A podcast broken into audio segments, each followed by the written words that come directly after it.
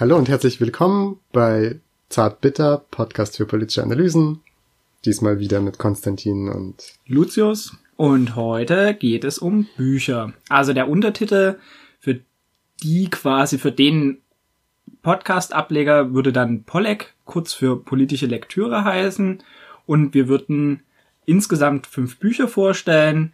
Ich würde drei vorstellen, Konstantin würde zwei vorstellen, immer abwechselnd. Und wir legen jetzt einfach los, oder?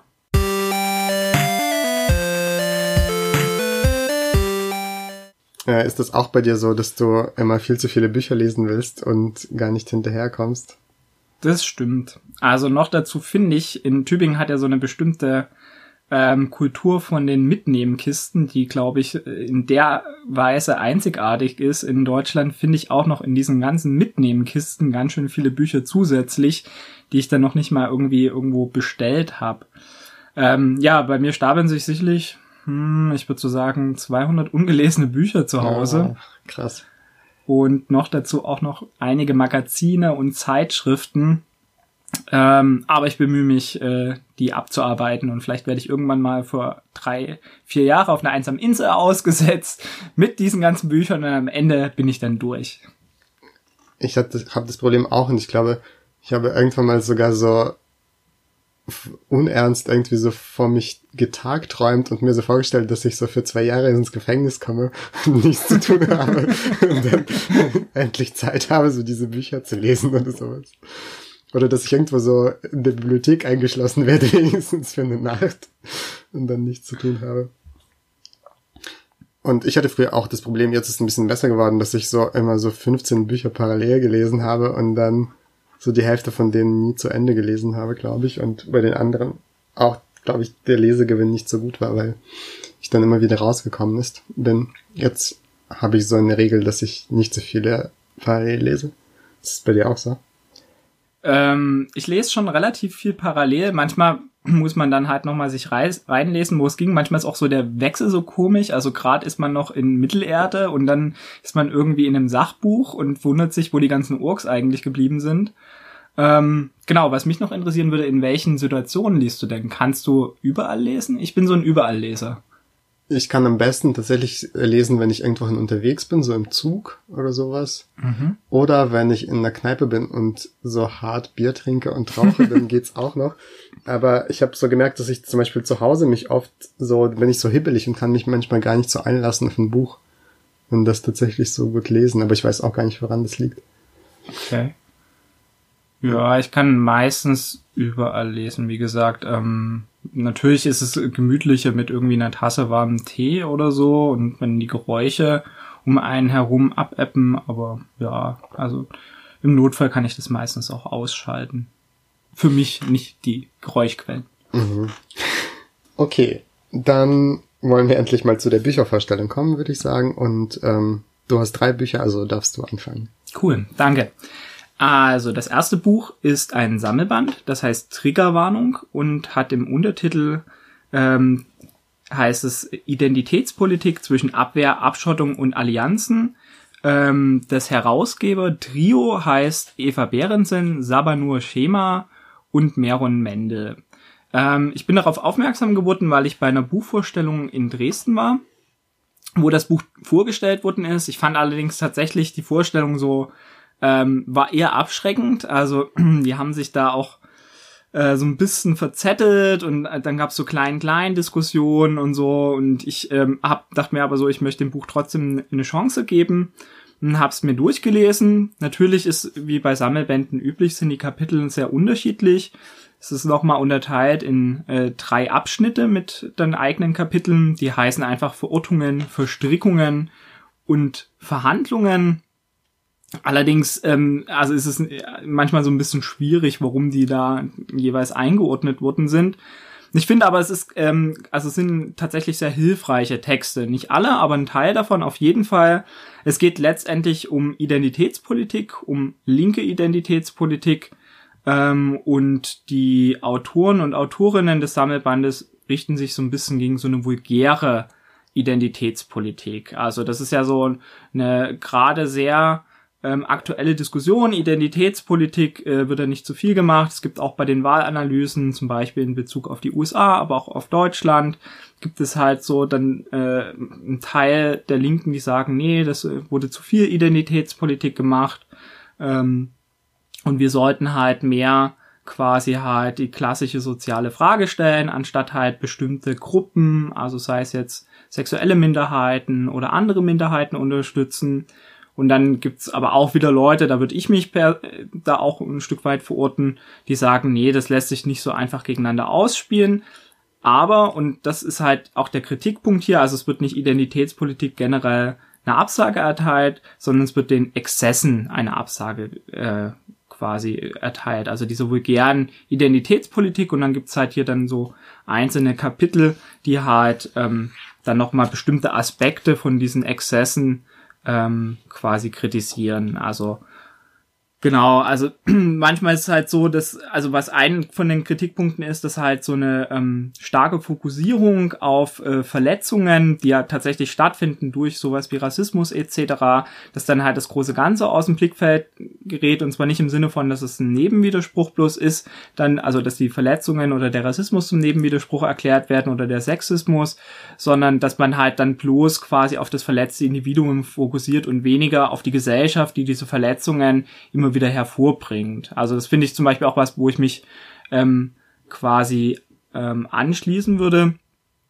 Ähm, genau, eine, eine Autorin ist es, glaube ich, ähm, kritisiert auch in ihrem Text so auch polemisch, also ein Teil von den äh, Beiträgen ist auch eher polemisch, dass ähm, man zum NSU eigentlich relativ wenig macht. Also es gibt schon auf jeden Fall auch linke und antirassistische Gruppen, die zum NSU arbeiten. Es gab ja auch das NSU-Tribunal, aber im Vergleich sozusagen relativ wenig macht, während man halt stattdessen irgendwie antirassistische Pläne sprengt, weil die da halt irgendwie die falschen Bezeichnungen verwenden. Also viel von der Kritik ähm, quasi widmet sich so ähm, Symbol- und der Sprachebene. Also da wird halt gesagt, dass diese Kämpfe auf Symbol- und Sprachebene halt äh, schwierig sind. Man wirbt für mehr Fehlertoleranz. Ähm, und warnen vor einer Identitätspolitik, die sich in Symbolpolitik erschöpft. Der Titel ist ja Triggerwarnung, das ist ja so ein quasi Versuch halt ähm, vor bestimmten Inhalten zu warnen. Also das hat sich auch etabliert äh, in Teilen von Universität, aber auch in den Medien, dass da Gewaltdarstellungen gibt äh, und dass man da getriggert werden kann. Und da gibt es einen ganz interessanten Beitrag, also ich kenne mich da auch nicht so gut aus, wo ähm, auch, glaube ich, eine Autorin davor warnt, ähm, dass das eigentlich eine Politisierung von einem traumatherapeutischen Konzept ist und dass da ähm, das Schwierige ist, dass äh, diese Triggerwarnung inzwischen sich so gewendet hat, dass es gar nicht mehr davor, äh, darum geht, ähm, auf Inhalte vorbereitet zu sein und dann vielleicht auch selber für sich zu entscheiden, die abzulehnen und rauszugehen, meinetwegen aus dem Raum oder sich das nicht anzuschauen, sondern dass es eher um das Verhindern insgesamt geht und gar nicht mehr die ähm, Einzelperson entscheiden kann, okay, nach der Triggerwarnung kann ich mich jetzt so verhalten oder so. Genau, ansonsten, ja, ich fand noch, äh, am Ende gibt es so eine, so eine quasi ein Appell beziehungsweise eine Agenda, die ist auch äh, eher lustig, humoristisch äh, und polemisch äh, quasi ähm, formuliert. Das sind zehn Punkte. Aber die finde fand ich eigentlich ganz, ganz nett und würde mich in Teilen da auch anschließen. Ähm, also so halt, dass man halt nicht äh, quasi Schluss, Punkt eins heißt Schluss mit den Entschuldigungsgesten. Also man soll nicht äh, quasi halt ähm, ständig äh, sich äh, selber kasteien sozusagen. Das heißt nicht, dass wenn man jemand real verletzt hat, nicht sich dafür entschuldigen sollte, sondern halt sozusagen dieses Vorauseilende davor und dass man halt auch den Mut haben soll, was zu sagen, selbst wenn die Gefahr besteht, dass vielleicht halt ähm, man das falsche Wort oder so verwendet. Dann Punkt zwei, es gibt zwei, drei, viele betroffenen Perspektiven. Es gibt nicht die eine betroffene Perspektive und damit auch nicht so, ein, so eine Kronzeugenregelung, dass eine Person für die ganze Gruppe spricht von Betroffenen, sondern es gibt sehr unterschiedliche, die auch unterschiedliches einfordern.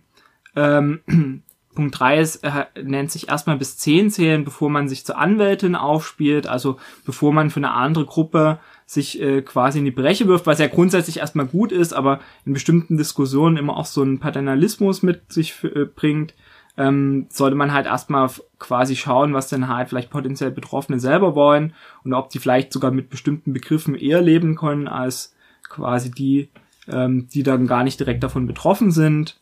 Dann Punkt 4, Marginalisierte haben nicht immer recht. Das äh, würde ich auch aus so quasi ja meiner antideutschen Herkunft sozusagen äh, nochmal stark bejahen, wo man ja auch immer so eine Kritik an Befreiungsnationalismus etc. hatte und dann halt die Underdogs oder die Unterdrückten und Marginalisierten auch jetzt international gesehen nicht deswegen, weil sie in dieser Position, in der unterlegenen Position sind, immer recht haben.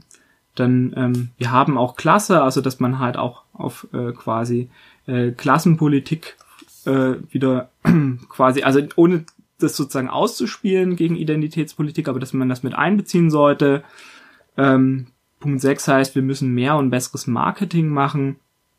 Das heißt, ähm, man muss wieder raus aus den Elfenbeintürmen und quasi halt auch äh, mal schauen, wie man halt äh, quasi den Rest der nicht akademischen Menschen, also die nicht akademischen Menschen anspricht und ähm, quasi da halt auch äh, seine Uni-Bubble quasi verlässt, heißt es hier.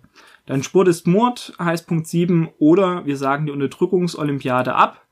Also äh, es gibt nicht so ein Ranking von äh, quasi Gruppen, dem würde ich mich weitgehend anschließen. Ich würde sagen, manchmal haben tatsächlich sagen noch mal eine unterschiedliche Qualität, also zwischen Antisemitismus und keine Ahnung, Fat-Shaming gibt's schon auch noch durchaus einen Unterschied. Dafür würde ich mich auch stark machen, aber sozusagen jetzt nicht irgendwie sagen, und die eine Gruppe ist die Gruppe, die am meisten äh, quasi Opfer ist und dann setzt irgendwie so eine, so eine Hierarchie, eine Opferhierarchie. Achtens, wir dürfen das Internet nicht den Rechten überlassen. Klar, also machen wir ja auch gerade mit dem Podcast so ein bisschen den Versuch, sicherlich. Ähm, dann neuntens, wir dürfen Sexiness nicht den Rechten überlassen. Da muss ich noch ganz kurz reinlesen, was damit gemeint ist. Ich glaube, es geht halt darum, ähm, dass man nicht so verkrampft sein soll und halt auch äh, quasi ähm, ja äh, auch ein bisschen Spaß und Spannung und spielerische Pro Provokation steht hier. Also Sexiness ist offensichtlich damit gemeint. Und dann das letzte, Schluss mit dem Gejammer im Weißen Westen. Wir müssen uns schmutzig machen. Das heißt, ähm, ja, wir müssen halt ähm, quasi Mund aufmachen, dürfen halt uns nicht abkapseln und da heißt es, und das möchte ich ganz zitieren, im letzten Teil, das sind die letzten drei Sätze, glaube ich, oder vier Sätze, Zitat, wir wissen, dass das Private der romantischen Idee zum Trotz alles andere als ein sicherer Ort ist. Also raus aus den angeblichen Safe Spaces und Echokammern, im Wissen, dass es schmierig werden kann. Wer die Parole fürs Schmutzigmachen allerdings, Klammer auf absichtlich, Klammer zu, mit einem Freifahrtschein fürs Arschlochsein verwechselt, für den gilt zurück auf Start. Also, sozusagen, wir können nicht nur in unseren Hausprojekten, Safe Spaces, unseren Gruppen sein, sondern wenn wir Gesellschaft verändern wollen, dann müssen wir tatsächlich raus und mit dem Rest der Gesellschaft kommunizieren, auch wenn das sicherlich anstrengend ist. Ja, genau, also insgesamt ein Buch, was ich empfehlen würde. Es ist halt für Leute, die halt sich für diese Diskussion interessieren, also für Leute, die jetzt diesen Diskurs, äh, die Diskussion darum gar nicht kennen, um Identitätspolitik, da ist das, bringen jetzt vielleicht einzelne Kapitel zu bestimmten Thema was, also was weiß ich, zu äh, diesen Versuchen, ähm, äh, quasi der Kritik an dem angeblichen Pinkwashing durch Israel und der Kritik dann in dem Buch hier da dran, bringt sicherlich auch Leuten was, die da noch nicht diese Identitätspolitik-Diskussion äh, haben, aber ansonsten ähm, ist das halt äh, ein Debattenbeitrag und ein hilfreicher und er ist äh, trotz mancher Polemik ist er solidarisch. Ähm, genau, also es ist, eine,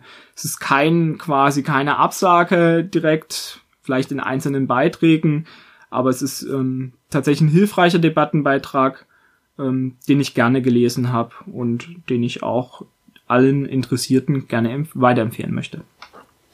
Und wie viele Anarchiesterne gibst du dem Buch von fünf? oder Hammer und Sichel? Oder? Ja, ich hab's äh, aus meiner Kritik der Arbeitsethik nicht so ganz mit dem Hammer und Sichel. Ähm, ja, nehmen wir mal die schwarz-roten Sterne und da würde ich sagen 4 von 5 oder 3,5 von 5. Also weil es halt nochmal was Spezielles ist. Ähm, aber also so für Leute, die interessiert sind, 4 von 5 für alle anderen eher so drei von fünf. Also es kommt ein bisschen auf die Zielgruppe drauf an. Mhm. Bei ein, zwei äh, so Insider-Begriffe, aber das waren eher so Technikbegriffe, da muss ich nachschauen, ehrlich gesagt, weil ich ja nicht so äh, Digital Native bin. Ähm, genau, musste ich bei ein, zwei Sachen nachschauen, aber vermutlich bin ich die einzige Person, die mit sowas Probleme hat. Mm, eine Frage, wenn ich darf. Ich habe schon mehrere Bücher gelesen zu dem Thema und das waren auch so Sammelbände. Ähm, und hatte auch den Eindruck, dass die Exzesse, wie du das genannt hast, die da kritisiert werden, dass ich sie gar nicht so aus meinem Alltag kenne, also zumindest mal nicht äh, aus den Gruppen oder Veranstaltungen, wo ich mich in Tübingen bewege und habe mich schon immer gefragt, ob das halt einfach nur, ob ich so ein Landei bin quasi und mir das nicht bekannt ist ähm, und das überall sonst äh, virulent sich verbreitet und man deswegen da ganze Bücher dagegen schreiben muss. Wie ist da deine Erfahrung? Also ich persönlich hatte auch eher weniger zu tun, aber mir ist schon klar, dass es in bestimmten Bereichen schon eine Relevanz hat. Also zum Beispiel in der feministischen Bewegung, tatsächlich auch zum Teil eher in so einem Online-Bereich ähm, hat das schon Auswirkungen. Also zum Beispiel jetzt äh, die Diskussion um Henna-Tätowierungen äh, oder ähm, Threadlock tragen oder so. Das ähm, und das ist im schlimmsten Fall spaltet das tatsächlich auch ähm, die neue feministische Bewegung. Also, na, das ist jetzt schwierig, weil ich habe tatsächlich da auch nicht so viel mitverfolgt, aber ähm, laut einer feministischen Freundin, die das als eher anstrengend empfindet, spaltet sich da zum Teil auch die feministische Szene daran. Also es sind 20 Beiträge plus das Manifest und eine Einleitung. Also insgesamt 22 Beiträge. Ähm, wie gesagt, ist durchaus unterschiedliche äh, unterschiedliche Qualität. Ich, es gab auch einen, der war eher so so selbsterfahrungsberichtsmäßig da habe ich mich gefragt, was der mir sagen soll. Aber das ist ja bei Sammelbänden häufiger so, dass man da irgendwie über ein, zwei Sachen stellt. ist ein, einer ist auch ein Interview mit den, äh, mit zwei ähm, Journalistinnen vom Missy Magazine, die ja so ein bisschen quasi da die andere Position da immer vertreten. Genau, ja. Dann wiederhole ich nochmal den Titel. Das ist ein Sammelband namens Triggerwarnung und er ist von Eva Behrensen, Sabanur Schema und Merun Mende herausgegeben. Im Verbrecherverlag erschienen und ich glaube von diesem Jahr tatsächlich. Äh, das finde ich es nicht, aber ziemlich sicher von diesem Jahr. Von diesem oder letzten Jahr? Ja, von diesem Jahr in Berlin. Und in Kooperation mit der Bildungsstätte Anne Frank Zentrum aus Frankfurt.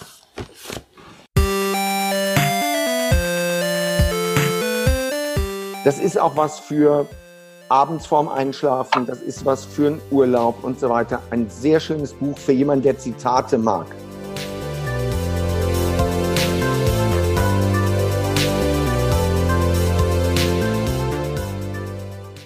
Was hast du mitgebracht? Hm, ich habe zwei Bücher mitgebracht, ein ganz, ganz neues und ein schon älteres. Und ich glaube, ich stelle erstmal das Neue vor. Das ist nämlich ein Buch aus diesem Jahr von Julia Ebner, das heißt Radikalisierungsmaschinen, wie Extremisten die neuen Technologien nutzen und uns manipulieren. Das ist im Surkamp Verlag erschienen. Und ich bin auf das Buch aufmerksam geworden, weil es ja diesen, ähm, dieses Attentat in Halle gab. Und dann gab es kurzzeitig in den Medien so eine Diskussion über Computerspiele und Überschneidungen mit der rechten Szene und wie ist da eigentlich der Zusammenhang. Und ich habe einen Zeitungsartikel von ihr gelesen zu dem Thema, den ich eigentlich ganz ausgewogen fand, weil sie argumentierte, dass es natürlich zwar nichts mit dem Computerspielen selbst zu tun hat, ähm, dass es aber durchaus in diesem sozusagen erweiterten Bereich, also in verschiedenen Foren und ähm, sozialen Plattformen, die um Computerspiele herum aufgebaut sind, durchaus organisierte rechte Netzwerke gibt. Ähm, und dann habe ich sozusagen recherchiert, was sie eigentlich gemacht hat. Und das ist ganz interessant. Sie arbeitet nämlich als Extremismusforscherin am Institute for Strategic Dialogue in London und forscht dazu Online-Extremismus.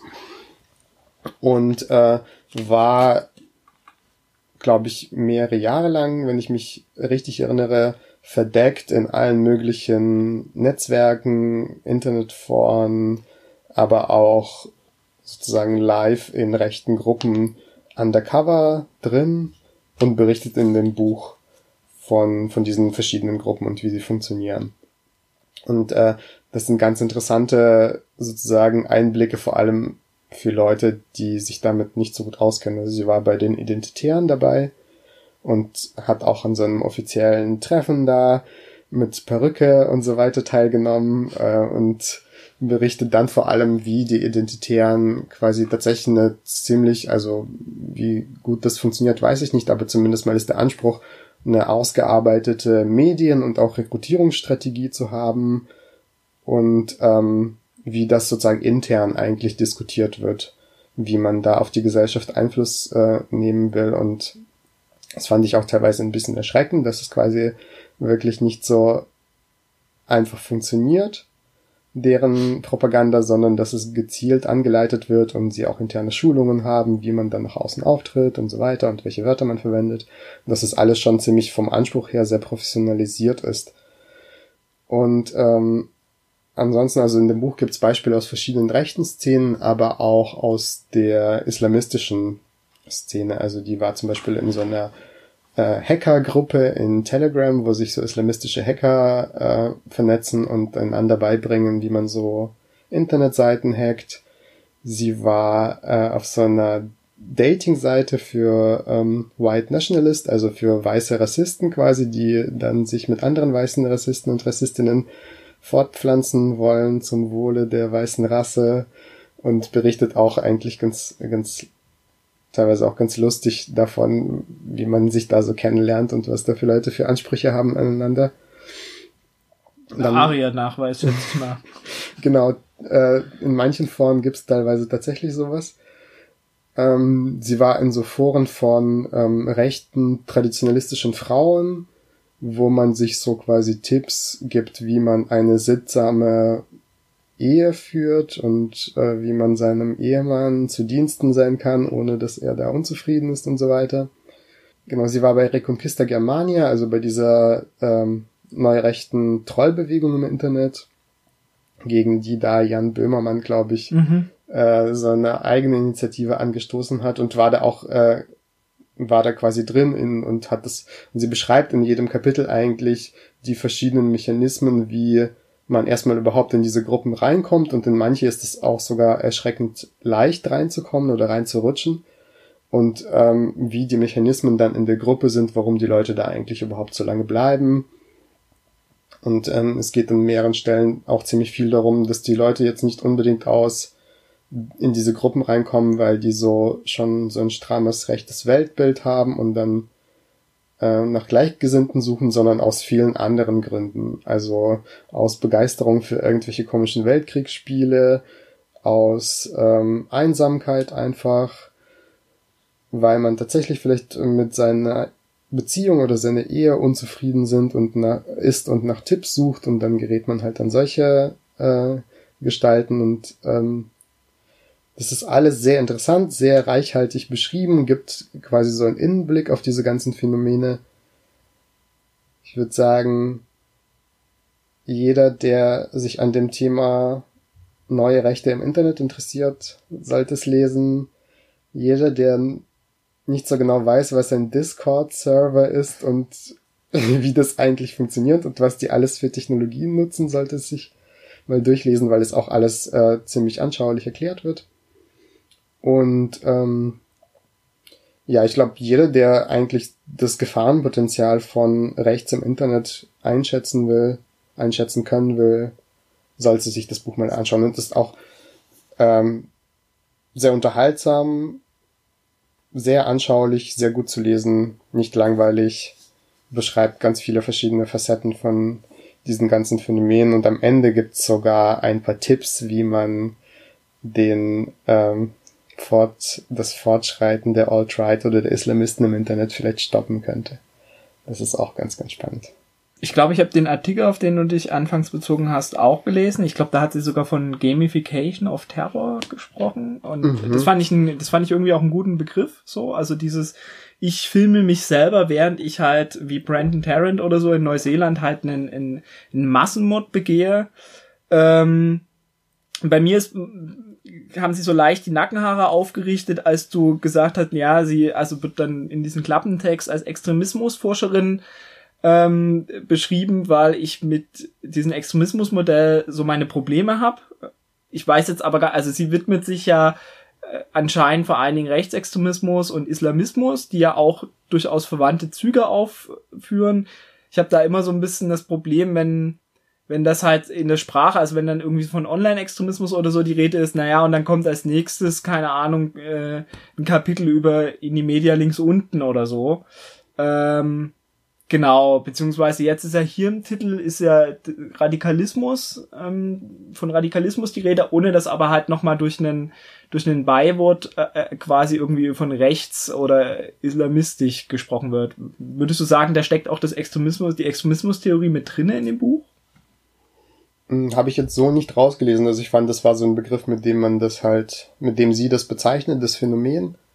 Äh, aber also Extremismustheorie in dem Sinne, dass es da quasi Hufeisenmodell und es gibt irgendwie Übergänge zwischen links und rechts und oder sie nähern sich an und hast nicht gesehen, sowas kommt eigentlich in dem Buch überhaupt nicht vor und das ist an sich auch ähm, recht, würde ich sagen, untheoretisch. Also es ist so viel Beschreibung und viel Erzählung und das fand ich in dem Buch eigentlich auch sehr angenehm, ähm, weil es eben dadurch auch recht zügig und recht nett zu lesen war. Genau, ich glaube, dass sie schon von einem eher so fortschrittlichen demokratischen Blickwinkel auf die Sache schaut und fand jetzt auch die, das, was sie dann sozusagen, das, was sie als die eigentliche Gefahr dieser rechts, äh, rechten Netzwerke und islamistischen Netzwerke darstellt, würde ich da auch genau, also würde ich da alles eigentlich unterschreiben, was sie dazu schreibt. Genau, du hattest jetzt einmal erwähnt, dass es auch quasi da so konservative Frauen gibt, äh, die selber halt ein konservatives Rollenbild bewusst und bejahend leben. Ähm, ich habe aber immer bei dem Eindruck auch diese ganzen Terroranschläge, das sind ja Männer so und es gibt ja auch noch mal so Erklärungen wie das sind die Incels oder wie die heißen, also die halt tatsächlich äh, bei der Partnerwahl, äh, Partnerinwahl halt ähm, ja keine keine Partnerin erhalten haben und dass da auch so äh, ja sexueller Frust oder so eine Rolle spielt. Sagt sie noch mal was über Geschlechterverhältnisse oder halt auch also es gibt ja auch ein großes Männlichkeitsbild, diese quasi ich bin ein Krieger und kämpfe für Volk und Vaterland spielt ja ganz sicherlich eine Rolle. Mhm, ja, also das kommt schon immer wieder raus, aber wie gesagt, das Buch hat eigentlich nicht so wirklich so ein theoretisches, theoretische Unterfütterung oder eine Begleitung, sondern das sind meistens Beschreibungen. Sie kommentiert das auch durchaus und da kommt es natürlich schon raus, dass es da ein bestimmtes Männlichkeitsbild gibt. Ähm, und ich glaube, worauf sie aber immer wieder hinweist, ist, dass es mittlerweile in der rechten Szene im Internet für alle Bedürfnisse und alle Wünsche irgendwie eine Internetplattform gibt, äh, ein eigenes soziales Netzwerk, äh, Shops für hast du nicht gesehen, Dating-Plattformen, wie gesagt, und da findest du eigentlich für alles, was du halt so als rechter Mann oder eine rechte Frau machen willst, dein, deine eigene Ecke. Und in, im Zuge dessen äh, kam eben das mit diesen traditionalistischen Frauen, um das auch so ein bisschen zu zeigen, dass es durchaus Sachen gibt, die man erstmal gar nicht vermutet werden. Und diese Frauen sind wirklich, also sehr krass, was die da so zitiert aus diesen Foren. Ich war echt ganz schön geschockt teilweise, was die da den, also anderen Frauen für Tipps geben. Aber sowas gibt's dann halt eben auch.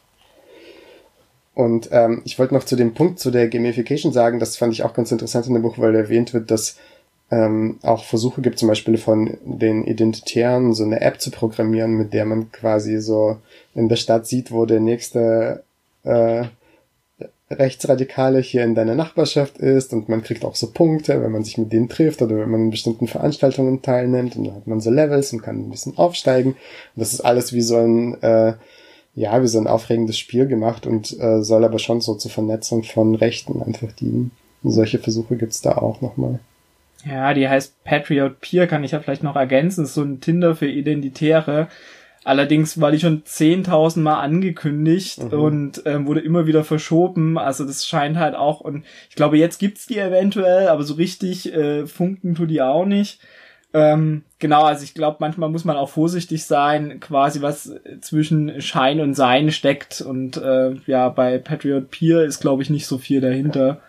Ähm, und das ist jetzt auch nicht so die die große Gefahr. Kannst du noch was zu den Tipps sagen? Also, weil du hattest gesagt, am Ende gibt's hier so die Tipps, how to fight, ähm, ja, far right Islamisten. Keine Ahnung, also wie, wie, wie gehe ich dagegen an online? Also es ist jetzt unter den Tipps kein so Game Changer, wo ich mir dachte, oh mein Gott, das ändert jetzt alles und so werden wir die irgendwie bekämpfen.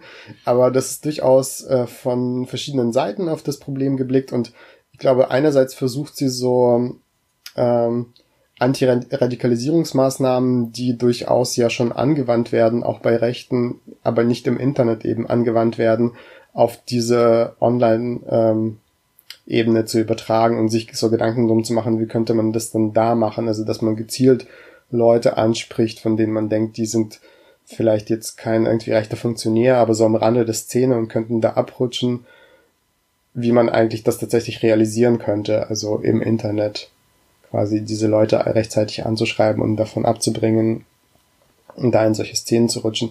Und dann äh, gibt's noch so ein paar Gedanken zur ähm, dazu, wie so viele von diesen Plattformen funktionieren. Also man weiß ja, dass es bei Facebook oder bei YouTube zum Beispiel diese Algorithmen gibt, die dir bestimmte Inhalte vorschlagen und sie hat die These, dass diese Algorithmen so ausgerichtet sind, dass möglichst, also diesen möglichst darauf ausgerichtet sind, dass Leute so lange wie möglich sozusagen vorm Bildschirm hängen. Das heißt, die werden eigentlich immer aufregendere und immer extremere Inhalte präsentiert, je länger du schaust. Also da gibt's auch so Tests, dass du irgendwie mit einem Video über Socken anfängst und dann so nach ein paar Stunden äh, natürlich dann halt irgendwie in irgendwelchen extremen Scheiß landest halt. Und dass diese Algorithmen eigentlich äh, geändert werden müssten, weil du, also sobald du, also ich kenne es auch aus meiner Erfahrung, wenn du nach irgendeinem politischen Thema auf YouTube suchst und so lange, also du musst da gar nicht so lange dabei bleiben und dann wird dir halt irgendwie so ein verschwörungstheoretisches oder rechtes Video und ähnliches präsentiert. Das ist so die eine Schiene und dann gibt's noch ein paar Gedanken zu so einer Art digitalen Zivilgesellschaft. Ähm, und das gibt auch so ein paar eigentlich ganz lustige tatsächlich ähm, gesellschaftliche Bewegungen. Es gibt zum Beispiel in, im Baltikum, in den Staaten, ich weiß gar nicht, ob es jetzt Litauen oder Estland war, gibt sozusagen eine Bewegung, also so eine Art zivilgesellschaftliche Bewegung gegen rechte Trolle, die sich Elfen nennt. Die Elfenarmee schlägt genau, zurück. Genau, die Elfenarmee schlägt zurück und da sind Leute, die dann ähm, ähnlich wie sich halt diese rechten Trolle in, auf bestimmten Servern oder in bestimmten For Foren organisieren, die organisieren sich eben auch und versuchen durch Fact-Checking oder einfach das Trollen von Trollen oder durch andere Maßnahmen einfach so im Allgemeinen auf öffentlichen Raum im Internet dem entgegenzutreten. Und ich fand es eigentlich ganz gut, dass es so aus ganz verschiedenen Perspektiven so die Sachen angerissen hat. Naja, und dann gibt's natürlich schon die Geheimdienstperspektive äh, auch, die sie auch erwähnt, ähm, dass halt solche Gruppen auch infiltriert werden sollten und um zu gucken, was sich da sozusagen zusammenbraut. Und ich glaube, was sie eigentlich, was ich auch ganz interessant fand, ist, sie sagt, dass diese viele von diesen Methoden funktionieren im Bereich von Islamismus viel besser, weil da einfach viel mehr Geld ausgegeben wird und viel mehr Ressourcen reingesteckt werden, als im Bereich von Rechtsextremismus, weil das irgendwie also offensichtlich noch nicht zu den Behörden vorgedrungen ist, dass man da was machen soll und dass das eine große Gefahr ist. Wobei ich jetzt das mit der Zivilgesellschaft, der digitalen, finde ich netter, als jetzt sozusagen da den Geheimdienst äh, wieder in die Pflicht zu nehmen oder beziehungsweise überhaupt auch ähm, ja ihm wieder eine Legitimation zu verleihen. Genau, ich glaube auch, dass man über die einzelnen Sachen nochmal diskutieren kann, aber so als Paket oder als Überblick besser gesagt, auf welchen verschiedenen Arten man eigentlich was machen kann, fand ich das schon ganz interessant. Hm. Wie viele Punkte würdest du vergeben? Oder keine Ahnung, was ist deine Einheit? Äh, keine Ahnung. Sterne? Sterne. Ja, also auf jeden Fall von mir eine große Empfehlung, maximal Sternzahl. ähm, ich fand's echt cool und kann's jedem weiterempfehlen. Auch Leuten, die keine Digital Natives sind. Ich glaube, uh. die werden es auch mit viel Gewinn lesen können. Okay, und in die Sprache ist auch dann, also nicht nur wegen Technikbegriffen, auch so ist die Sprache jetzt nicht so furchtbar akademisch, eher nee, ein journalistisches, genau, hatte ich jetzt ist ein journalistisches Buch, ja, sehr, ja. sehr gut zugänglich. Okay, cool.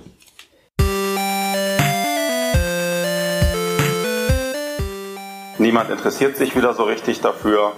Ähm, die kritischen Theoretiker nerven nur und hinterfragen alles und wollen das ganze System abschaffen. Dementsprechend stellt auch niemand mehr Mittel dafür zur Verfügung.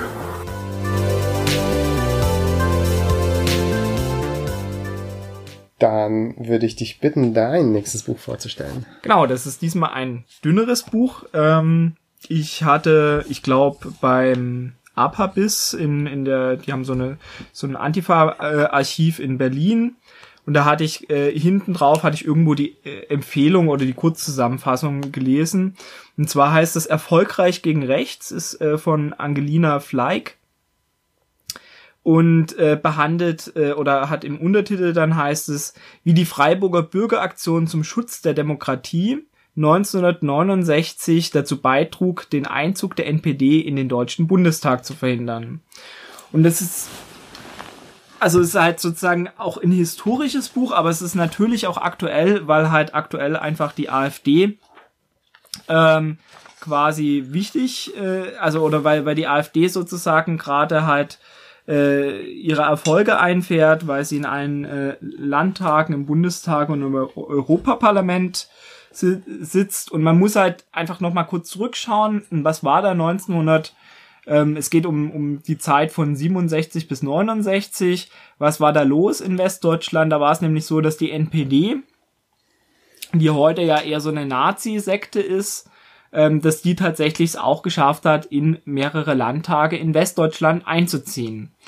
Ähm, genau, und da haben sich in Freiburg, also im, im badischen Freiburg, haben sich Leute zu einer Gruppe namens Bürgeraktion zum Schutz der Demokratie zusammengefunden und haben da quasi gegen die NPD gearbeitet.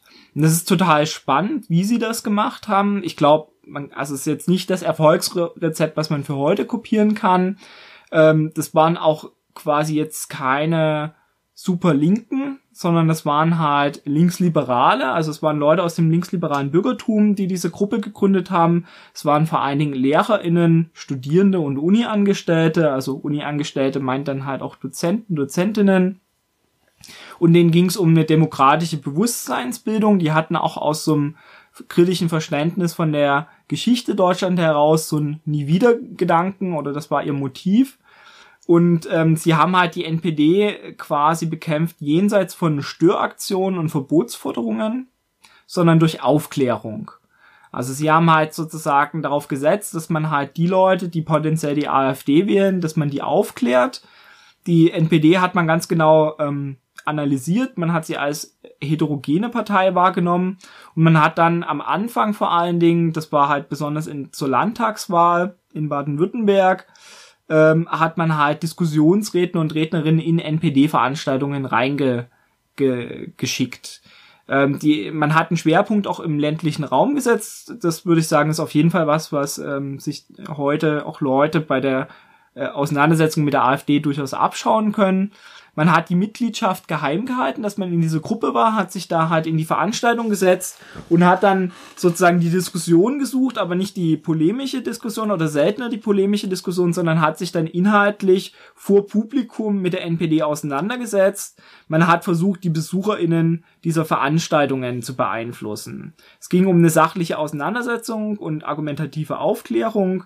Man hat teilweise auch versucht, die Diskussion zu erzwingen. Also wenn die NPD da auch quasi unwillig war auf dem Podium oder auf die Redner dann halt.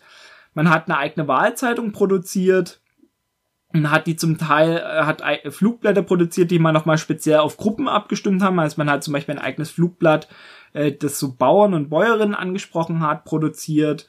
Ähm, man hat Nichtwahlaufrufe gegen die NPD in der Presse lanciert, Informationsvorträge gemacht. Ähm, und was ich am total spannendsten fand, war, man hat direkt Flugblätter gegen, auf Kundgebung gemacht. Also es gab eine NPD-Kundgebung und irgendwie saßen die daneben oder so, hatten eine kleine Druckmaschine mit und haben innerhalb von einer Dreiviertelstunde, die haben sich diese Rede angehört, so 10, 20 Minuten und haben dann schnell, und das war ja unter den damaligen technischen Möglichkeiten war das sehr viel schwieriger, mhm. haben dann, während diese NPD-Kundgebung noch stattgefunden haben, haben ein Gegenflugblatt, also die und die haben das und das gesagt, haben die herausgebracht, vermutlich in so einer hundertfachen Auflage oder so und haben das dann gleich auf dieser Kundgebung, während die noch lief oder gerade auslief, haben die das verteilt. Und das fand ich schon echt abgefahren, dass die sich also da so in so also so flix reagiert haben. Ansonsten muss man natürlich sagen oder muss man sagen, das waren halt Leute, die auch zum Teil aus meiner aus meinem äh, Empfinden national argumentiert haben, also oder nicht nur aus meinem, sondern ganz ganz eindeutig. Also zum Beispiel gab es einen Slogan, der hieß: Wer NPD wählt, wählt gegen Deutschland. Mhm. Das macht sicherlich Sinn, wenn man die NPD-Wähler und Wählerinnen ansprechen will. Ich finde es so total schwierig. Also ich würde es ganz ehrlich gesagt nicht machen. Man war professionell, es waren auch, also wie gesagt, linksliberales Bürgertum, man war auch sehr staatstragend ähm, teilweise hat man so dosierte Polemik eingesetzt und ähm, lastete zum Beispiel, also man hat immer auch viel auf den Nationalsozialismus rekurriert, lastete dem dann vor allen Dingen auch die verlorenen Kriege an, was ja auch so eine nationalistische Position ist. Ähm, genau, also ich finde jetzt das Schlimme am Nationalsozialismus nicht, dass er den Zweiten Weltkrieg verloren hat, sondern halt seine Verbrechen. Ähm, Genau. Irgendwann hat die NPD auch tatsächlich darauf reagiert, hat mehr und mehr auch diese Diskussion im Anschluss an ihre Veranstaltungen eingestellt. Man ist dann mehr dazu übergegangen, auch NPD-GegnerInnen zu informieren. Ähm, also hat er auch ein eigenes Blatt rausgebracht.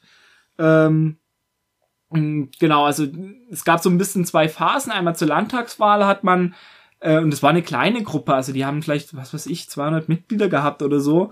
Die haben 200 NPD-Veranstaltung zur Landtagswahl in Baden-Württemberg 68, 1968 besucht und 1,2 Millionen Flugblätter verteilt. Das war nicht erfolgreich, also die NPD ist damals in den Landtag von Baden-Württemberg gekommen mit 9,8 Prozent der Stimmen, also fast 10 Prozent. Mhm. Ähm, sie hatten ihren Schwerpunkt in Südbaden, aber es konnte festgestellt werden, dass in den von ihnen besuchten Gemeinden tatsächlich im Schnitt die Stimmanzahl ein bis zwei Prozent drunter war. Also sie sind auch gezielt in kleinere Gemeinden reingegangen. Und dann gab es noch mal diese Bundestagswahl, auf die auch dieser Untertitel ähm, quasi anspielt, wie die Freiburger Bürgeraktion zum Schutz der Demokratie 1969 dazu beitrug, den Einzug der NPD in den Deutschen Bundestag zu verhindern. Das ist natürlich erstmal eine These. Sie haben sich da auch mit anderen zusammengetan, also anderen NPD-Gegnern oder es gab ähnliche Gruppengründungen an anderen Gegenden von Westdeutschland. Und man hat dann unter anderem eine Wahlkampfzeitung, die Wahrheit über die NPD herausgebracht. Die war sehr im Stil von der Bild-Zeitung damals. War auch also so äh, jetzt nicht so die Textwüsten, sage ich mal. Ähm, und hat sich auch, also man hat auch konservative Autoren, Autorinnen eingebunden. Auch ein Ex-NPDler als Kronzeugen. Ähm, und hat davon immerhin 1,8 Millionen Exemplare verteilt. Und damals war das echt auch schwierig. Im Ergebnis vielleicht auch tatsächlich durch diese Bürgeraktion, hat die NPD bei der Bundestagswahl 1969 mit 4,3 Prozent den Einzug in den Bundestag tatsächlich verpasst. Ähm, ja, genau, die Bürgeraktion hat dann noch so ein bisschen weiter existiert, hat sich aber letztendlich aufgelöst. ähm, genau, was ich so ein bisschen mitgenommen habe, ist sozusagen diese, diese genaue Analyse, der Versuch, ähm, sich auch ein bisschen der NPD anzupassen passen im Sinne von, dass man dann eher sowas in Bildzeitung macht, Bildzeitungsformat macht und der Fleiß. Also ein paar hundert Leute haben Millionen von Zeitungen und Flyern verteilt. Und da muss man mal ganz ehrlich sagen, im Vergleich zu heute, zu diesen Anti-AfD-Sachen, ich glaube tatsächlich, dass das sehr viel, also wer geht denn heute mit Anti-AfD-Flyern, setzt sich in den Zug, fährt in eine ländliche Gemeinde und flyert da mal so ein Ort ab. Das glaube ich nicht, dass das heute großartig gemacht wird. Und da, das ist was, wo man sich auf jeden Fall ähm, dran orientieren sollte. Also hingehen zu den Hochburgen und da die Flyer, die halt auch so ausgerichtet sind, dass sie jetzt nicht nur Linke ansprechen und sie bestärken. Ähm, genau, ich würde jetzt nicht dieses Zugeständnis von, ja, die AfD ist schlecht für Deutschland oder so einen Quatsch machen, aber ähm, total spannend auf jeden Fall. Also es ist ein, ein dünnes Buch, es ist ein Buch über Geschichte, über eine abgeschlossene Geschichte, es sind äh, 120 Seiten, aber die Lektüre lohnt sich für alle Leute, die wissen wollen, wie man sich vielleicht erfolgreicher mit der AfD auseinandersetzen könnte. Aber gibt's wahrscheinlich jetzt noch in der Bibliothek oder antiquarisch zu beziehen, oder? Oder ist das? Nee, das Buch ist total neu, ah, lustigerweise. Okay. Also das äh, habe ich sorry. Ich viel gelesen, das, das sieht so alt aus, bitte. Ja, ja. Ach, ich behandle meine Bücher nicht so pfleglich. Das ist von 2019. Ah, okay, super. Ja, genau. Also, ja.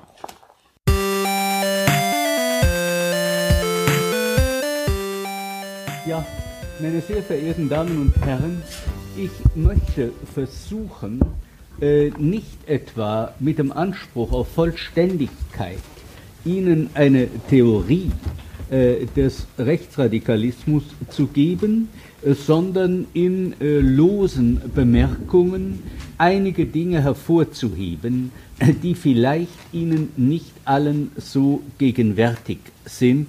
Ich möchte damit also andere äh, theoretische Interpretationen nicht äh, außer Kraft setzen, aber ich möchte einfach versuchen, das, was man so allgemein über diese Dinge denkt und weiß, ein bisschen zu ergänzen.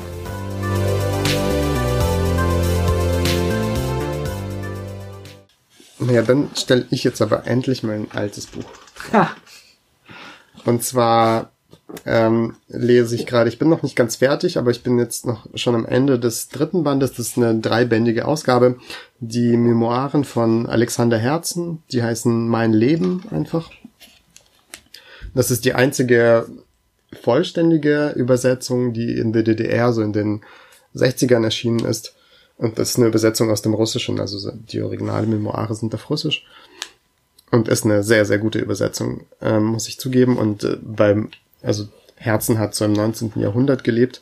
Ich erzähle vielleicht ein bisschen was zu Herzen. Auf jeden Fall, ich kenne Unsere gar nicht. jungen Zuhörerinnen und Zuhörer wissen wahrscheinlich gar nicht, wer das ist. Alexander Herzen äh, war ein russischer ähm, Adelssohn der war, glaube ich, so ein uneheliches Kind und deswegen hat er nicht so einen coolen adligen Namen, sondern weil er ein Herzenskind war, hat er dann diesen Nachnamen Herzen bekommen und ähm, steht eigentlich am Anfang von dem, was man vielleicht so den russischen Sozialismus nennen könnte oder den, den, diese Strömung des russischen sozialistischen Gedankens, die halt im 19. Jahrhundert entstanden ist, ähm, würde ich sagen so ähm, ab der Hälfte des 19. Jahrhunderts und Herzen ist da zwar nicht der einzige Protagonist, aber wahrscheinlich der wichtigste von allen. Genau, der war Sohn eines Adligen und ähm, hat dann äh, an der Uni angefangen, sich mit so radikalen Gedanken äh, zu befassen und die hatten auch diese ganzen französischen Frühsozialisten gelesen und hat ziemlich schnell Stress mit der Staatsmacht bekommen. Also das war auch ein sehr repressives System unter dem Zaren und ähm, musste dann in die Verbannung. Irgendwann mal kam er dann zurück, hat ähm, ganz viel Hegel gelesen, wie alle guten Sozialisten das machen sollten. Und ist irgendwann mal aufgrund eben der ähm, gespannten politischen Situation ähm, nach Europa emigriert und für ihn war eigentlich Europa immer sowas wie das ist das Land der Freiheit und der Vernunft. Und äh, da kann man endlich frei reden und da sind alle Leute cool. Und als er da hingekommen ist, also der war zuerst in Frankreich, hat er ziemlich schnell festgestellt, das ist überhaupt nicht so und ähm, hat eben diese Frühindustrialisierung auch mitbekommen und äh, die Entwicklung kapitalistischer Verhältnisse und dass die meisten sozusagen also die Schichten, auf die man in Russland so die großen Hoffnungen setzt, das Bürgertum, das Kleinbürgertum, dass die überhaupt nicht fortschrittlich und überhaupt nicht aufgeklärt waren, sondern ziemlich schlimm waren und hat sich dadurch eigentlich zu so einer eigenen sozialistischen Position ähm, durchgearbeitet, die versucht, verschiedene Strömungen des europäischen Sozialismus aufzunehmen und den aber auf so russische Verhältnisse zu beziehen. Und ähm, warum er eigentlich so wichtig ist, dass er hat aus dem Ausland mehrere Zeitschriften herausgebracht, wo eigentlich die ganze sozialistische High Society geschrieben hat und die wurden dann nach Russland geschmuggelt und äh, dort gab es dann ganz große Diskussionen darüber und ähm, hat eigentlich so eine ganze politische Bewegung gestartet, diese Zeitschrift. Und vielleicht kennt man den Begriff Narodniki, also damit wird es bezeichnet, mhm. das wird meistens ins Deutsche so als Volkstümler übersetzt, beziehungsweise ich glaube in der wissenschaftlichen Literatur sagt man eher Populisten oder Populismus. Beides so ein bisschen unvorteilhafte Bezeichnungen, finde ich. Aber das waren dann Leute, die versucht haben, quasi äh, diesen, diese sozialistischen Konzeptionen umzusetzen, die ziemlich viel mit so Anarchismus zu tun haben. Also Bakunin und Kropotkin, diese beiden russischen berühmten Anarchisten, waren auch, also haben sich auch zu diesen Narodniki-Strömungen gezählt eigentlich.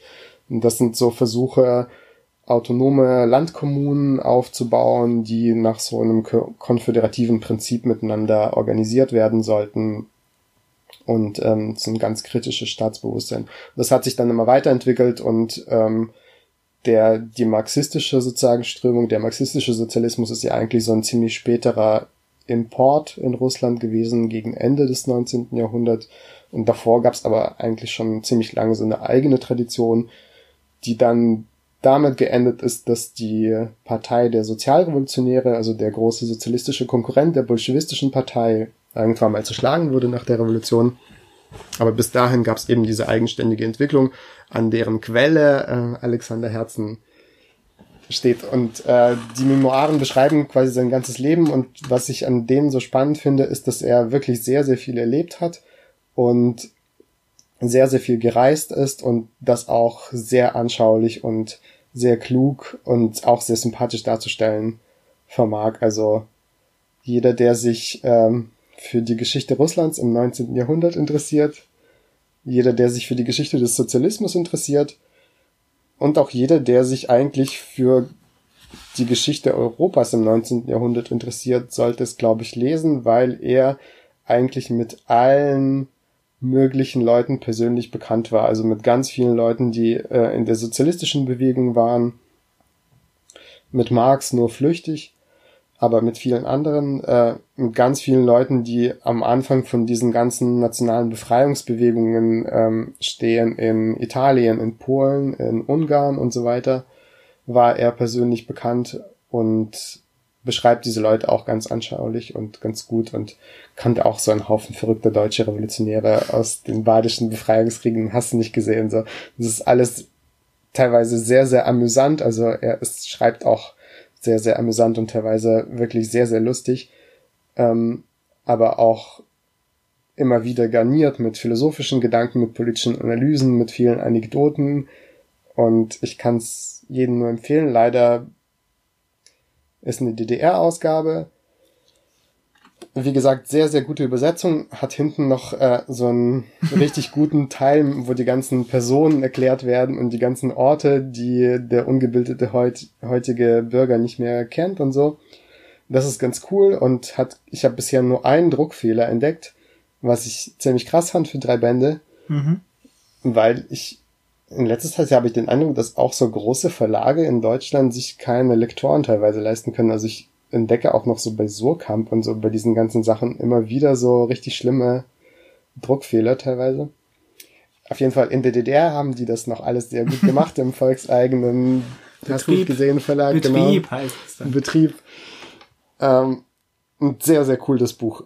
Sehr, sehr sympathisch der Mensch und eine ja sehr aufwühlende und irgendwie teilweise ganz schön haarsträubende Lebensgeschichte, die, wie gesagt, mit ganz vielen zeitgeschichtlichen und politischen Analysen auch noch verbunden ist. Also empfehle ich einfach jedem, der sich für die russische Geschichte oder für vor allem für den russischen Sozialismus interessiert. Ich muss zu meiner Schande sagen äh, oder gestehen, dass äh, der, mir der Name bisher noch nichts gesagt hat. Ich habe mir jetzt erstmal abgespeichert ähm, ich kann mir ja dann auch von dir das ausleihen. Allerdings, äh, ja, ist die Liste an Büchern, die ich vorher vermutlich noch lesen werde und will, äh, doch recht lang. Ähm, bei diesen DDR-Ausgaben gab es früher noch so lustige ergänzende Nachworte, äh, was äh, sie, sie richtig für den ähm, am Marxismus, Leninismus verstanden haben und was nicht. Ja, das gibt's, gibt's das ja, auch? Das gibt's ja auch. Es gibt nämlich äh, so ein Kapitel, also er beschreibt sehr ausführlich verschiedene sozialistische äh, Sekten so in der Immigration dann in London und dann geht's auch um Marx und äh, seine Clique sozusagen, wie er sich ausdrückt und dann schreibt er sehr, sehr unvorteilhaft über Marx und hinten in der Fußnote hat dann ähm, sozusagen hat schon der Kommissar gesagt, nee, das geht nicht und die haben dann so erklären sehr, sehr ausführlich und sehr, sehr detailliert das Herzen da, obwohl er so ein toller Typ ist, da leider sich geirrt hat und dass äh, diese Kritik ähm, unberechtigt ist. Und vielleicht noch eine kleine Anekdote. Eigentlich ähm, wurde dieses Werk rausgebracht und alle anderen, äh, also alle anderen Werke von ihm sind auch übersetzt. Es gibt äh, so ein Band mit philosophischen Aufsätzen, es gibt einen Roman und es gibt ganz viele Briefe, die in Bänden rausgekommen ist. Und das ist nur deswegen passiert, weil zu seinem, glaube ich, so und so vielten Todesjahr hat Lenin so einen ganz kurzen Artikel geschrieben, äh, der so den Tenor hat, naja, Herzen war schon ziemlich cool, er war natürlich kein Marxist und deswegen nicht so cool, aber er hat sozusagen alle Schritte, die man machen konnte in Richtung Wahrheit und Vernunft gemacht, bis zu dem letzten, nämlich Marxist zu werden. Das war so eine ganz wohlwollende Besprechung von ihm.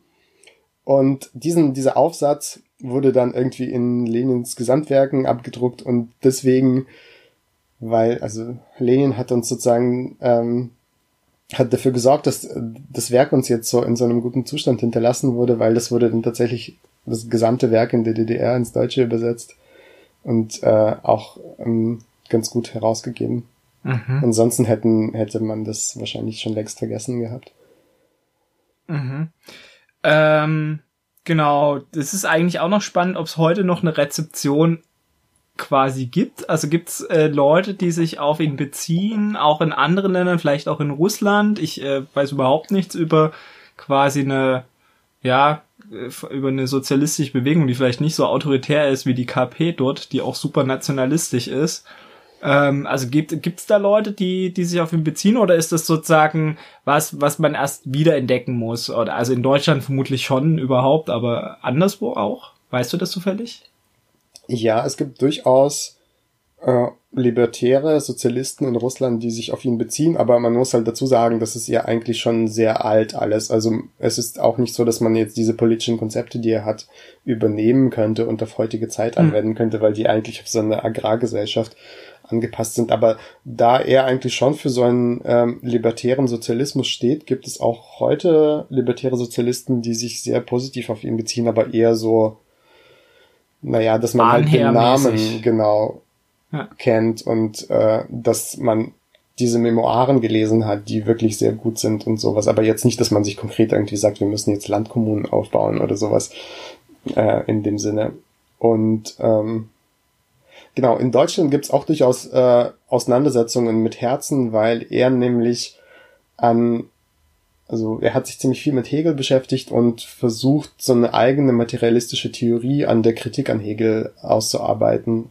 Und es gibt zum Beispiel akademische Arbeiten dazu auf Deutsch, äh, wie das funktioniert hat, weil das eigentlich ganz interessant ist, weil er so ähnlich wie Feuerbach, der auch so eine materialistische Kritik an Hegel hat, so seine eigene Position hat. Und das wenn man sich für so abgefahrene Sachen wie deutscher Idealismus und Übergang zur materialistischen Philosophie interessiert, kann man sich eigentlich auch antun. Also da gibt's auch Auseinandersetzungen mit Herzen da in der Richtung. Das klingt nach sehr speziellen akademischen Zirkeln. Genau, das kommt die überschaubar sind. In diesen Memoiren kommt das nur am Rande vor, sozusagen. Da muss ja. man jetzt keine Angst haben, dass man da ich habe noch eine Frage. Ähm, Memoiren haben ja immer so ein bisschen, also das Problem oder was, was ich da immer so ein bisschen schwierig finde, dass die immer so einen geschönten Zugang haben. Also sie sind wenig selbstkritisch. Das, äh, keine Ahnung, wenn ich meine Memoiren, für die sich niemand interessieren würde, schreiben würde, würde ich das vermutlich auch machen. Also die dunklen Stellen rauslassen oder wo man mal äh, irgendwie Blödsinn verzapft hat. Ist das bei ihm auch so? Ist natürlich schwierig, weil du hast jetzt keinen Abgleich mit dem, wo er vielleicht mal irgendwas Blödes gesagt hat. Ähm, aber, oder hast du das Gefühl, also ist das, ist das schon auch geklettet, weil es ist ja auch ein Bericht über sein Leben und der war ja wie alle Menschen kein Heiliger. Ja, dazu müsste ich jetzt sein echtes Leben kennen, um wahrscheinlich die Frage zu beantworten. Mhm. Aber also er lässt auf jeden Fall bestimmte Sachen aus und sagt das auch, dass er über bestimmte Sachen nicht schreiben will oder nicht schreiben mhm. kann. Also da geht's meistens um so sehr emotionale Konflikte und so weiter. Und das gibt er dann aber schon an, dass er jetzt über bestimmte Sachen einfach nichts sagen wird. Äh, und andere Sachen, er kommt schon super sympathisch und sehr klug und sehr cool rüber und so. Und äh, wahrscheinlich war es für die Zeit auch einfach, aber ich kann es halt schwer beurteilen.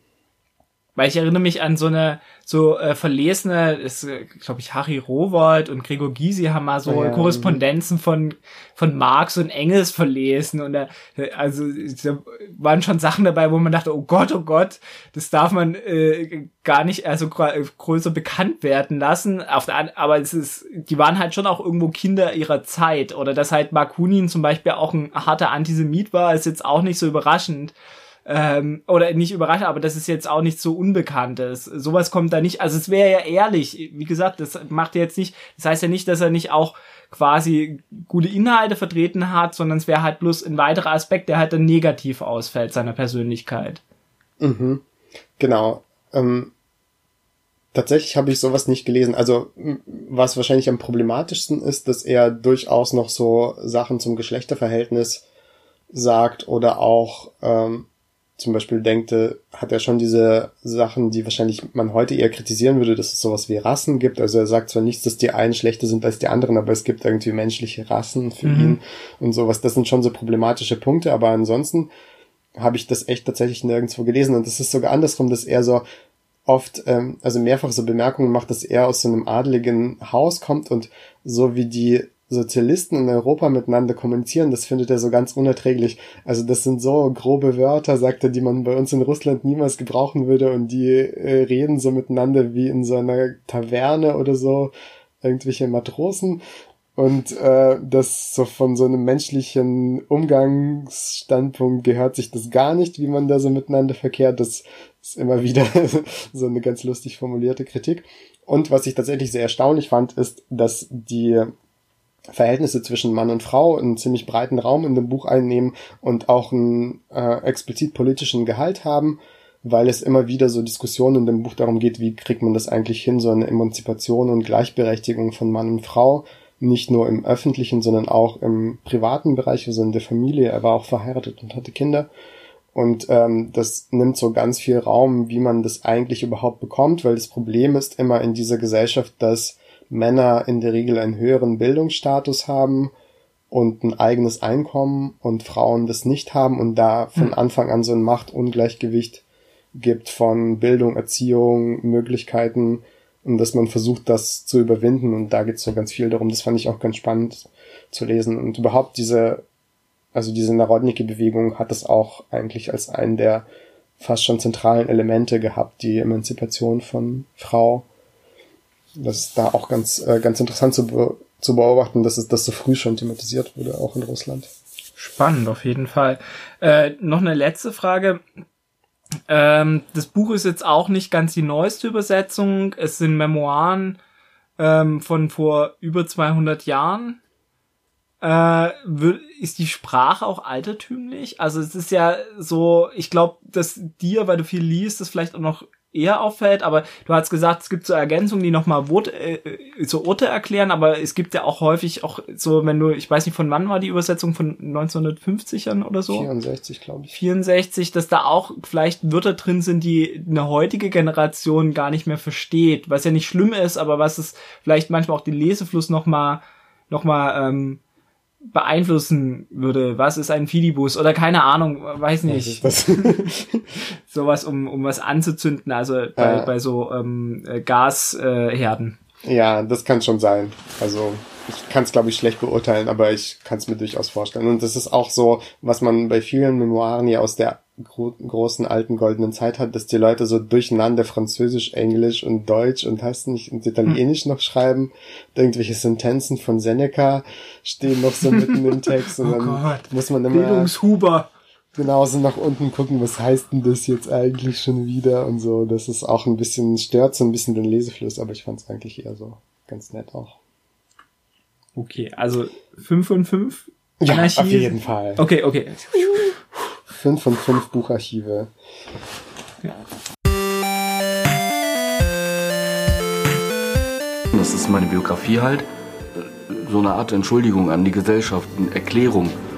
Ähm, heute denke ich nicht mehr darüber nach. Ich mache einfach weiter, weil ich weiß, dass fast alles, was ich tue, nachhaltig ist.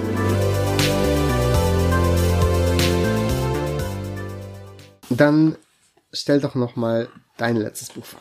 Genau, das ist ein ganz kleines Büchlein, eher äh, der Ehrlichkeit halber muss man auch erwähnen, dass ich in derselben Buchreihe auch publiziert habe. Es ist jetzt keine Gefälligkeitsrezension äh, oder so, aber man sollte es erwähnen. Das ist nämlich diese äh, rechte Rand im Unrast Verlag. Das ist von Peter Bier ähm, den ich, ähm, ja, mit dem ich auch im lockeren Kontakt stehe, aber auch das, deswegen quasi erwähne ich es nicht. Ähm, das ist äh, diese, diese äh, Reihe, die so, so ein rotes Gewand hat, die sich irgendwie so im weitesten Sinne ähm, Antifa-Themen oder so einführt, also unter anderem widmet ähm, und so einen einführenden Charakter hat. Ähm, also Unraste transparent, rechter Rand heißt die Reihe. Und speziell geht es jetzt um das Buch äh, Grüne Braune, Umwelt, Tier und Heimatschutz von rechts von Peter Biel aus äh, München den ich auch sehr schätze für seine Kritik äh, von Anthroposophie. Es ist bereits 2014 erschienen. Ich finde es aber immer noch wichtig und es ist eigentlich auch jetzt nicht unaktuell. Vielleicht äh, würde heute noch ein bisschen mehr auf Klimaschutz abgehoben werden. Aber ich finde es wichtig, weil gerade die ökologische Bewegung, da würde ich die Klimaschutzbewegung natürlich mit einordnen, halt am Kommen wieder im Kommen ist und ähm, einfach gerade eine Massenbewegung geworden ist. Wir hatten ja in unserem ersten Podcast drüber gesprochen, und da geht es darum, dass tatsächlich auch äh, dieses Thema von rechts bedient wird. Ähm, also es gibt so Grundvorstellungen rechter Ökologie. Es gibt eine rechte Ökologie, es ist auch so, und darauf weist auch Bierl nochmal hin, dass es halt sozusagen vom äh, von der Geschichte ähm, von äh, Tier- und Naturschutz auch so ist, dass eher konservativ oder teilweise auch in, in Teilen auch völkisch geprägt worden ist. Ähm, Genau, und das ist was, womit sich die heutige ökologische Bewegung eigentlich zwingend auseinandersetzen müsste, damit sie halt da auch eine Abgrenzung hinbekommt. Ähm, genau, die Vorstellung rechter Ökologie sagt unter anderem aus, dass das Volk in einer natürlichen Umge Ordnung leben würde. Also es ist ein Teil sozusagen von der Natur. Ähm, Volk ist dann halt auch entsprechend eine natürliche Einheit. Ähm, teilweise wird auch von Mitwelt statt Umwelt gesprochen. Und ähm, er geht nochmal auch auf so einzelne Biografien von quasi Urvätern äh, oder ja, Urvätern der ökologischen Bewegung in Deutschland ein, beziehungsweise Ökologen, die auch später kamen und die dann so einen Rechtsdrall hatten oder bekommen haben im Laufe ihres Lebens. Ähm, Genau, er macht das mit Zitaten, also er belegt alles ganz ordentlich, obwohl das jetzt kein, kein direktes Sachbuch ist, also es hat einen einführenden Charakter, aber es ist, äh, also es ist ein Sachbuch, aber es ist jetzt kein, kein wissenschaftliches Werk oder so. Ähm, es kann auch quasi die 16-Jährige lesen. Es geht viel um Geschichte. Ähm, er weist halt darauf hin, dass diese Bewegung von, von Anfang an völkisch äh, geprägt war und dann auch bestimmte Begriffe nochmal ähm, quasi kontaminiert hat oder kontaminierte Begriffe verwendet hat, wie ganzheitlich oder gar nicht. Und wenn die heute wieder auftauchen, sollte man auf jeden Fall vorsichtig sein.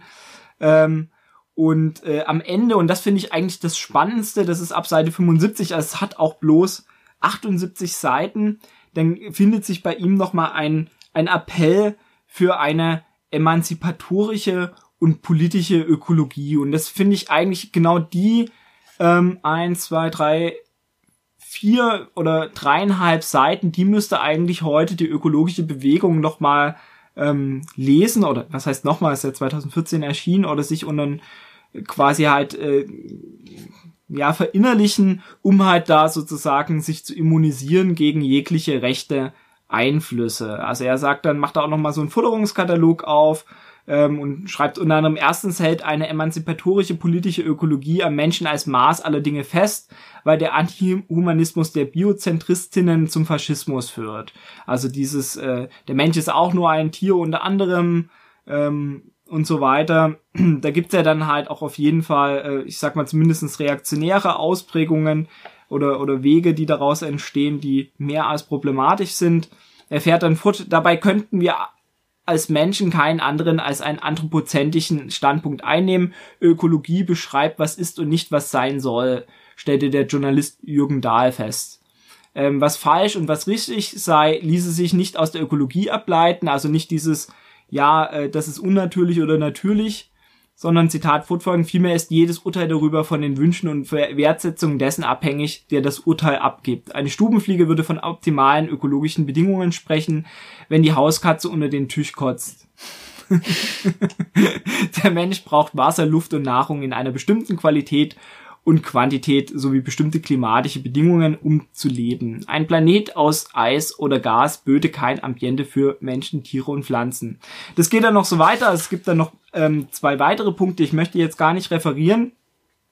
Ich finde es halt spannend, dass er tatsächlich halt nicht nur auf irgendwie frühere und vielleicht auch noch aktuelle rechte Aneignungen oder rechte ökologische Bewegungen eingeht, sondern dass er auch sozusagen diesen ganzen, ich sag mal eher reaktionären Narrensaum oder den reaktionären Rand, also die, der sich auch durchaus in der linksalternativen Szene findet, ähm, der sich ökologisch schmückt, dass er auch den einer Kritik unterzieht. Genau. Ich würde äh, sagen, für Leute, die am Thema Ökologie äh, interessiert sind, am Thema Ökologiegeschichte, ähm, lohnt sich das auf jeden Fall und dem würde ich auch fünf von fünf Sternchen, also ähm, schwarz-roten Sternchen verleihen. Alle ja. Bücher kriegen heute fünf von fünf. Nein, nein, ich habe dem anderen habe ich drei, ja, dreieinhalb ja. Äh, oder viereinhalb, je das nachdem, klar. Äh, wer quasi das liest. Ich glaube, ich kenne Peter Bierli auch von anderen Sachen und fand ihn immer ein bisschen so zu polemisch oder so. Weiß nicht, ob ich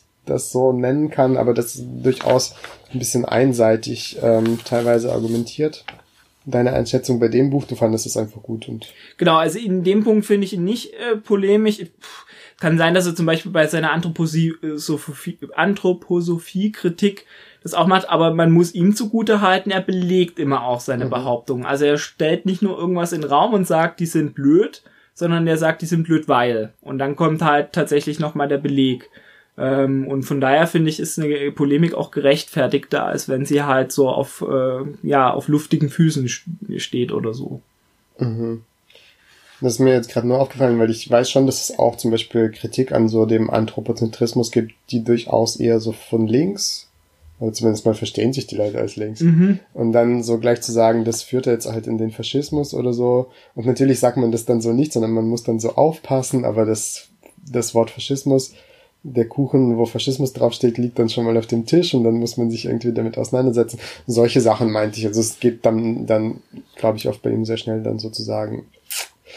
Aber, also das ist jetzt nur meine Einschätzung, hm. zu dem Buch nicht sagen. Aber auf jeden Fall ein wichtiges Thema. Also ich finde auch, dass in letzter Zeit bei dieser Klimaschutzsache, also habe ich auch schon so Texte, die für so eine Art Bevölkerungskontrolle argumentiert haben, weil das irgendwie für die Umwelt nicht so gut ist, wenn so viele Leute hier leben, die fand ich dann äh, echt ganz schön gefährlich auch. Also die auch gar nicht mal so verschleiert für durchaus repressive Maßnahmen irgendwie argumentiert hatten und von Leuten, die sich, glaube ich, gar nicht als recht, sondern als, als so liberale Umweltschützer verstanden haben, kam. Und das fand ich, hat mich dann auch schon ganz schön erschreckt, hm. äh, erschrocken.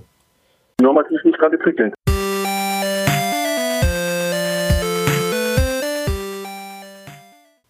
Dann hoffen wir, es hat euch gefallen. Nein, nein, warte. Achso, nein. Jetzt noch die, äh, die spannende Frage. Welche von den Büchern, die ich vorgestellt habe, würdest du lesen, wirst du lesen? Und dann sage ich welche. Tatsächlich glaube ich, dass ich das von der Julia Ebner, hieß sie? Ja. Ähm, eher lesen würde, einfach weil ich glaube, dass ich das schneller liest. ähm, und eine dreibändige, dreibändige Memoiren tatsächlich, ähm, ja, nicht so schnell demnächst lesen werde. Also es hat eher was mit dem Praktischen zu tun. Ja, okay, verstehe. Ich schließe es nicht aus, aber ähm, genau, also Julia Ebner eher als äh, Herzen. Ja, ich fand tatsächlich, du hast die, mir die Bücher schon ganz schön spannend gemacht. Also ich glaube, von, von dieser rechten Ökologie werde ich vielleicht nur die letzten drei Seiten lesen. Ähm, aber der Rest hat sich ganz schön spannend angehört, also vielleicht werde ich es mir tatsächlich anschauen.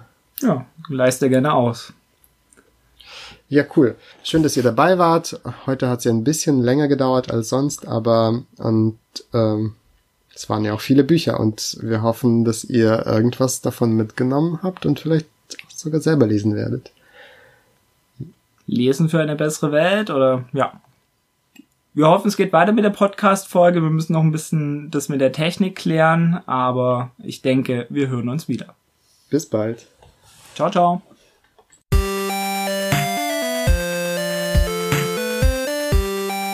Vielleicht sollte man da tatsächlich auch ein bisschen mehr Kritik wieder reingießen.